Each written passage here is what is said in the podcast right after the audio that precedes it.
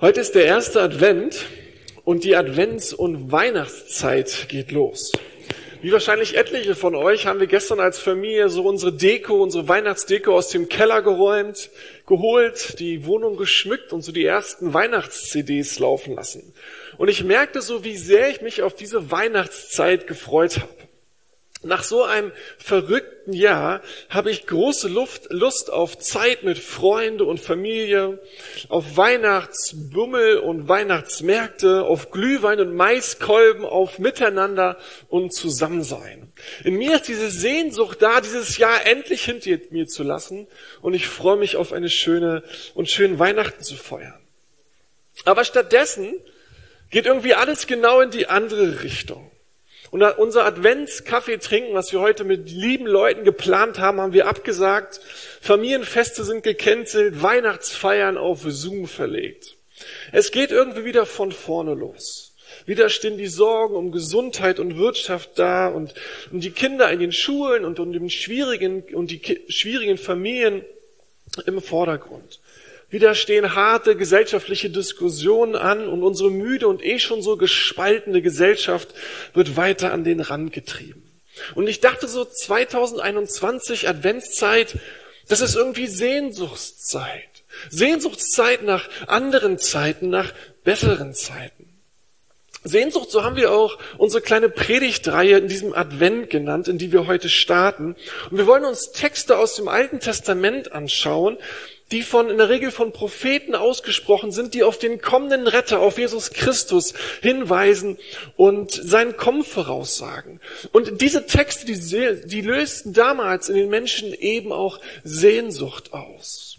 Sehnsucht auf den Tag, an dem Gott kommen würde, um nochmal etwas ganz Neues zu schaffen. Sehnsucht, dass in diesem Elend dieser Welt Gott nochmal die Initiative ergreifen würde, um etwas zu verändern. Sehnsucht, dass Gott seine Heilungs- und seine Rettungsgeschichte nochmal hineinschreiben würde in die Geschichte der Menschheit.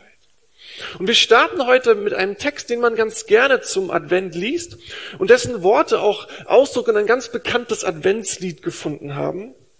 Und der vor allen Dingen äh, bei, aller, uns aller, bei uns aller Sehnsucht, die wir haben, uns ausfordert, an Gott festzuhalten und uns an Gott zu erfreuen weil Gott sich auch an uns freut. Und ich würde euch gerne den Text vorlesen. Der äh, Prophet Zephania hat ihn verfasst und geschrieben.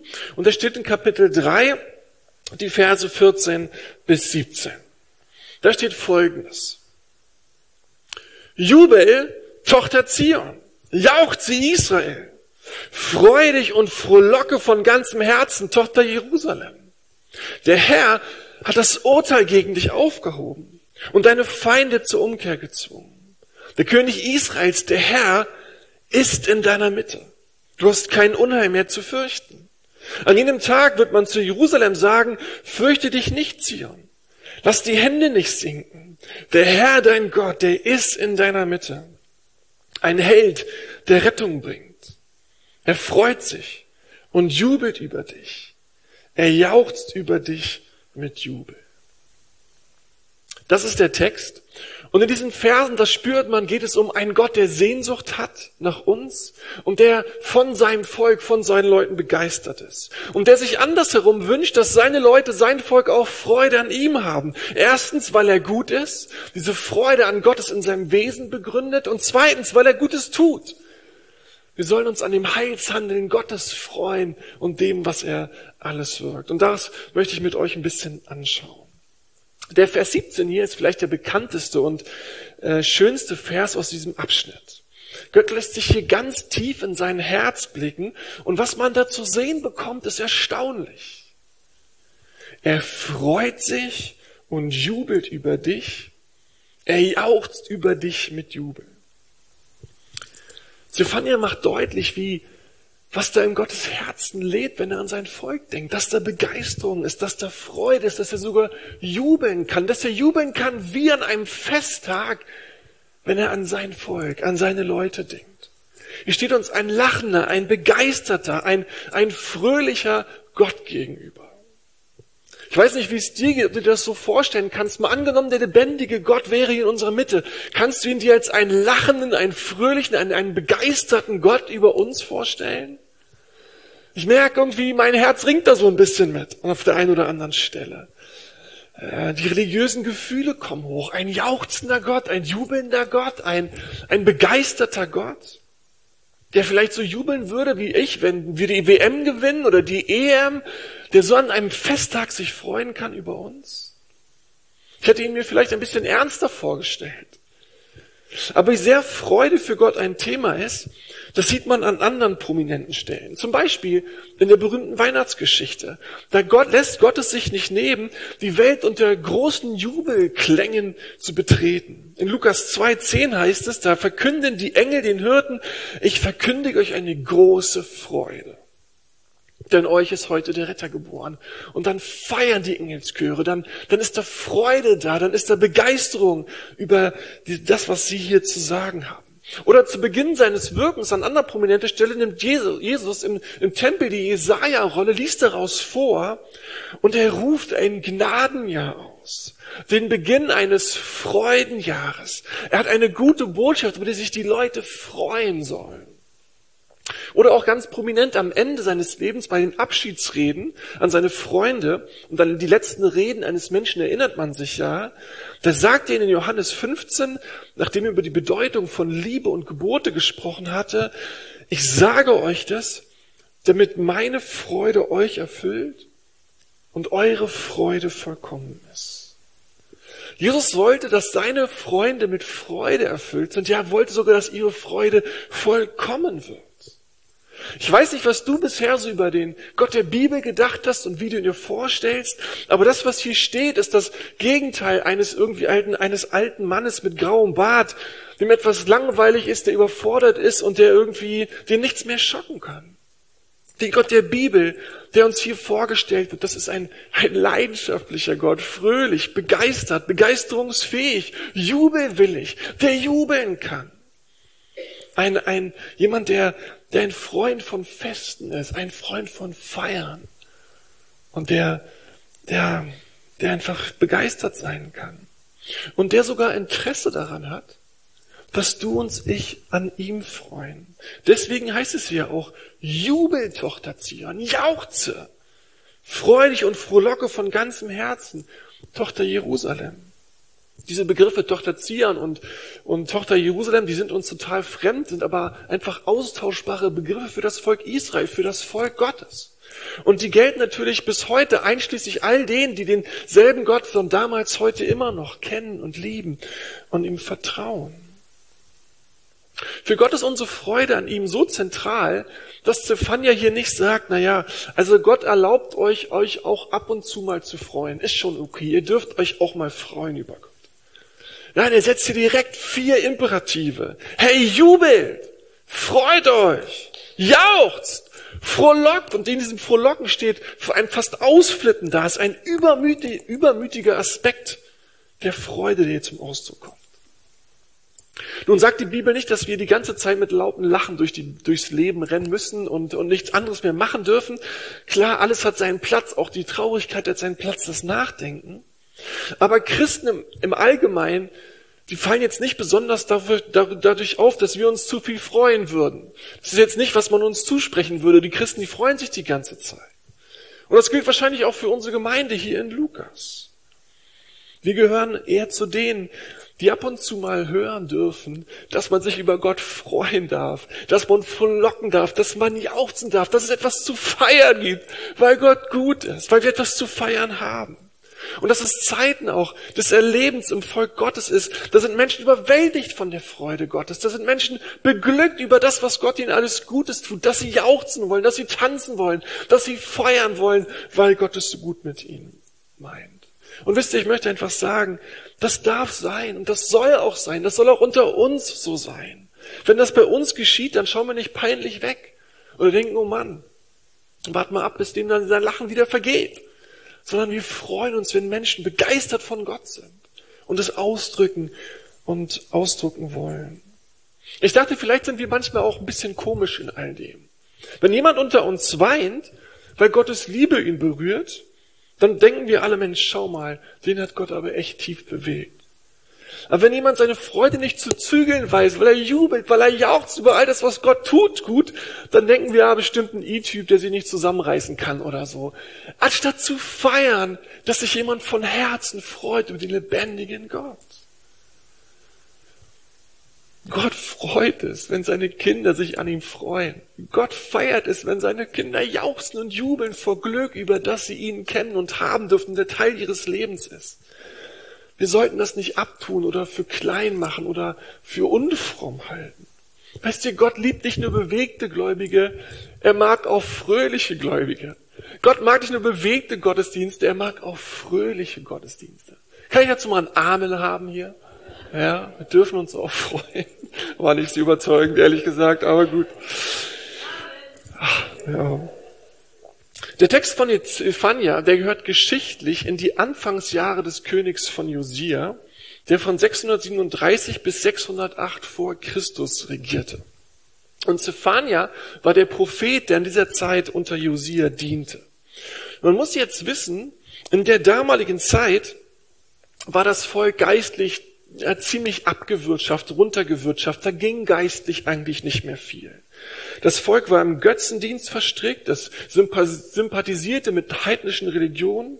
Teilweise, teilweise kam es zu Religionsvermischungen und der lebendige Gott musste sich mit toten Götzen anbeten lassen. Und die Verantwortungsträger, die geistlichen als auch die politischen Verantwortungsträger, die versagten hier auf der ganzen Linie. Und so musste Zephania dann das Gericht Gottes ankündigen. Er musste den Tag des Herrn ankündigen, wenn das Volk nicht umkehrt, Buße tut, zu ihm zurückkommt.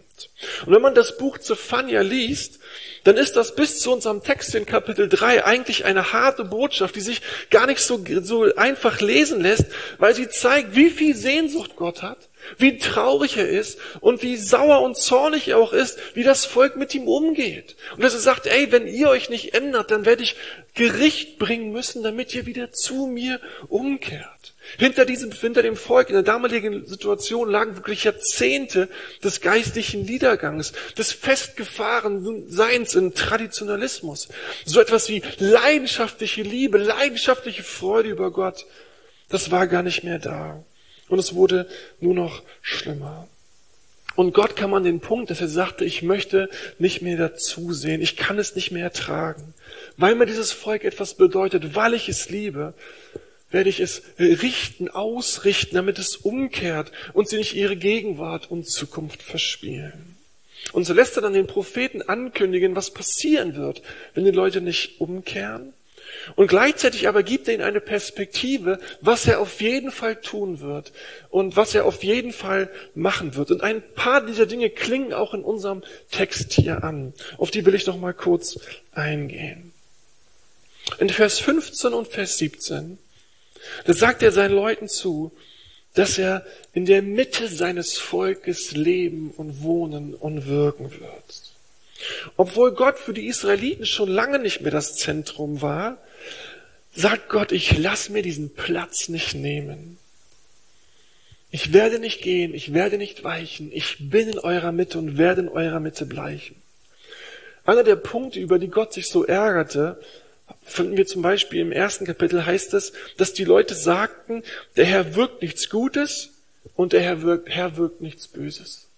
Und was darin zum Ausdruck kam, sie dachten, Gott interessiert uns sowieso nicht, er macht sowieso nichts. Und Gott stand daneben und war entsetzt über das, wie sie mit ihm umgingen, dass sie gar keine Erwartung hatten, dass sie ihn einfach wie eine, wie eine Kommode behandelten, die irgendwie da ist, aber von der nichts ausgeht. Und er sagt, ich bin in eurer Mitte und ich werde in eurer Mitte bleiben.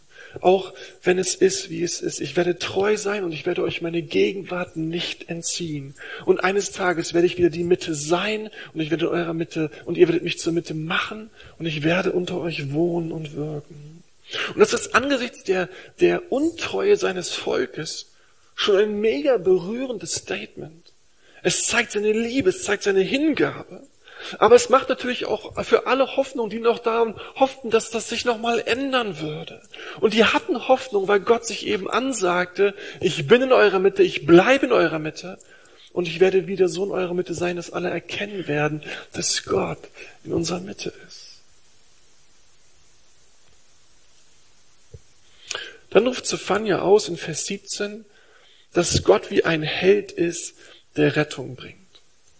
Wir alle wissen ja, was Helden ausmacht. Helden siegen. Helden verlieren nicht. Man ist nur ein Held, wenn man gewinnt. Und Gott sagt den Zephania hier, ich bin ein Held und ich bin ein Held, der Rettung bringt. Ich siege, ich bringe Rettung. Vielleicht gibt es die eine oder andere Schlacht, die verloren geht, weil das Volk eine Lektion lernen muss. Aber den Kampf, der wird von Gott gewonnen. Und Zephania sagt dem Volk, ey, Gott ist in eurer Mitte und der ist ein Held und der wird zum Ziel kommen. Er wird auch mit euch zum Ziel kommen. Egal in welchen Ringkampf er mit euch muss, er wird euch retten, er wird tun, was notwendig ist. Und wieder macht er damit den Leuten Mut, die, die das für das Volk Gottes stritten, dass es doch nochmal ein Volk wird, wie Gott sich das eigentlich gedacht hatte. Und dann heißt es in Vers 18, dass Gott dem Unglück des Volkes ein Ende bereiten wird und die Schmach von ihnen nehmen wird. Was war denn das Unglück des Volkes? Na, das Unglück war die Abkehr des Volkes von dem lebendigen Gott. Und der Versuch, der selber unter den Völkern die große Nummer werden zu wollen, auf die eigene Stärke zu vertrauen, sich unabhängig von dem lebendigen Gott machen zu wollen. Die Könige wollten Siege mit ihren eigenen Mitteln, damit sie selber groß rauskommen. Das Problem war nur, es endete immer im Desaster. Es wurde schlimmer und schlimmer. Ein König wurde schlimmer wie der andere.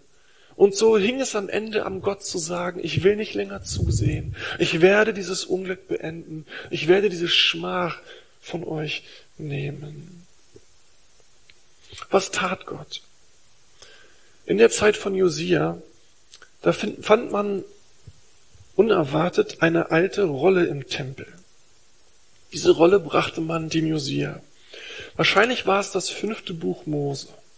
Und nachdem man Josia, Josia das vorgelesen hatte, wurde Josia dermaßen überführt von dem, was er da las, dass er das ganze Volk zusammenrufen ließ und das dieses Buch von den, von den Propheten vorlesen ließ. Und dann ließ Josea alle fremden Götter und Götzenstatuen verbrennen und zerschlagen und machte mit all dem, was er da tat, deutlich, Gott, kehre du wieder zurück in unsere Mitte. Sei du wieder das Zentrum. Wir wollen uns wieder an dich hängen.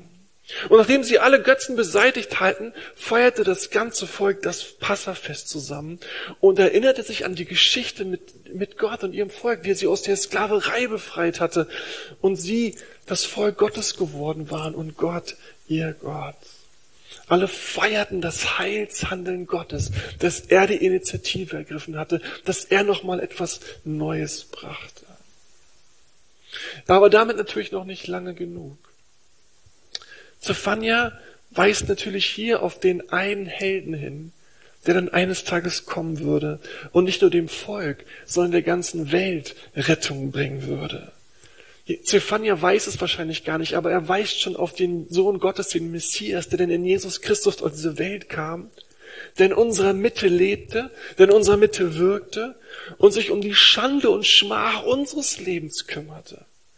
Und durch dessen Leben und Wirken Gott alles Unheil aufgehoben werden würde. Das Unheil, was wir eigentlich verdient hätten, nahm Jesus auf sich. Unser Unheil wurde aufgehoben, weil Jesus sich dahin gab. Um diese Freude Gottes, diese Freude Gottes an seinem Volk, die verkörperte Jesus wie, wie kein anderer. Ich glaube, deswegen ist Jesus wahrscheinlich auch so beliebt gewesen, weil die Leute spürten etwas von der Freude Gottes an den Menschen, von der Freude Gottes an seinem Volk. Ist euch schon mal aufgefallen, dass Männer von Jesus begeistert waren und dass auch Frauen begeistert waren von Jesus? die eine, eine Werde, ein Wirt, eine Wertschätzung lebten, wie sie es bei keinem anderen Rabbi bisher gesehen hatten. Dass Kinder diesen Jesus liebten, dass die Armen Jesus liebten, Gebildete wie Ungebildete, Kranke und Gesunde und Heiden, Juden und Heiden und die allerschlimmsten Sünder, die liebten Jesus am allermeisten. Weil Jesus etwas ausdrückte von der Freude Gottes an Menschen, weil er rettete und heilte und in ihrer Mitte wirkte. Jesus ging dann zu seinem Vater zurück und schickte den Heiligen Geist, der in dir und mir lebt, wenn wir mit diesem Gott verbunden sind und der in unserer Mitte ist, wenn wir uns sonntags hier im Gottesdienst zusammentreffen, wenn das Volk Gottes kommt. Und der, und der Heilige Geist, der möchte wie bei Jesus auch diese Heilungs- und Rettungsgeschichte fortschreiben. Und jeder, der diesem Geist Gottes Raum gibt, der darf das heilende Wirken Gottes an seinem Leben erfahren.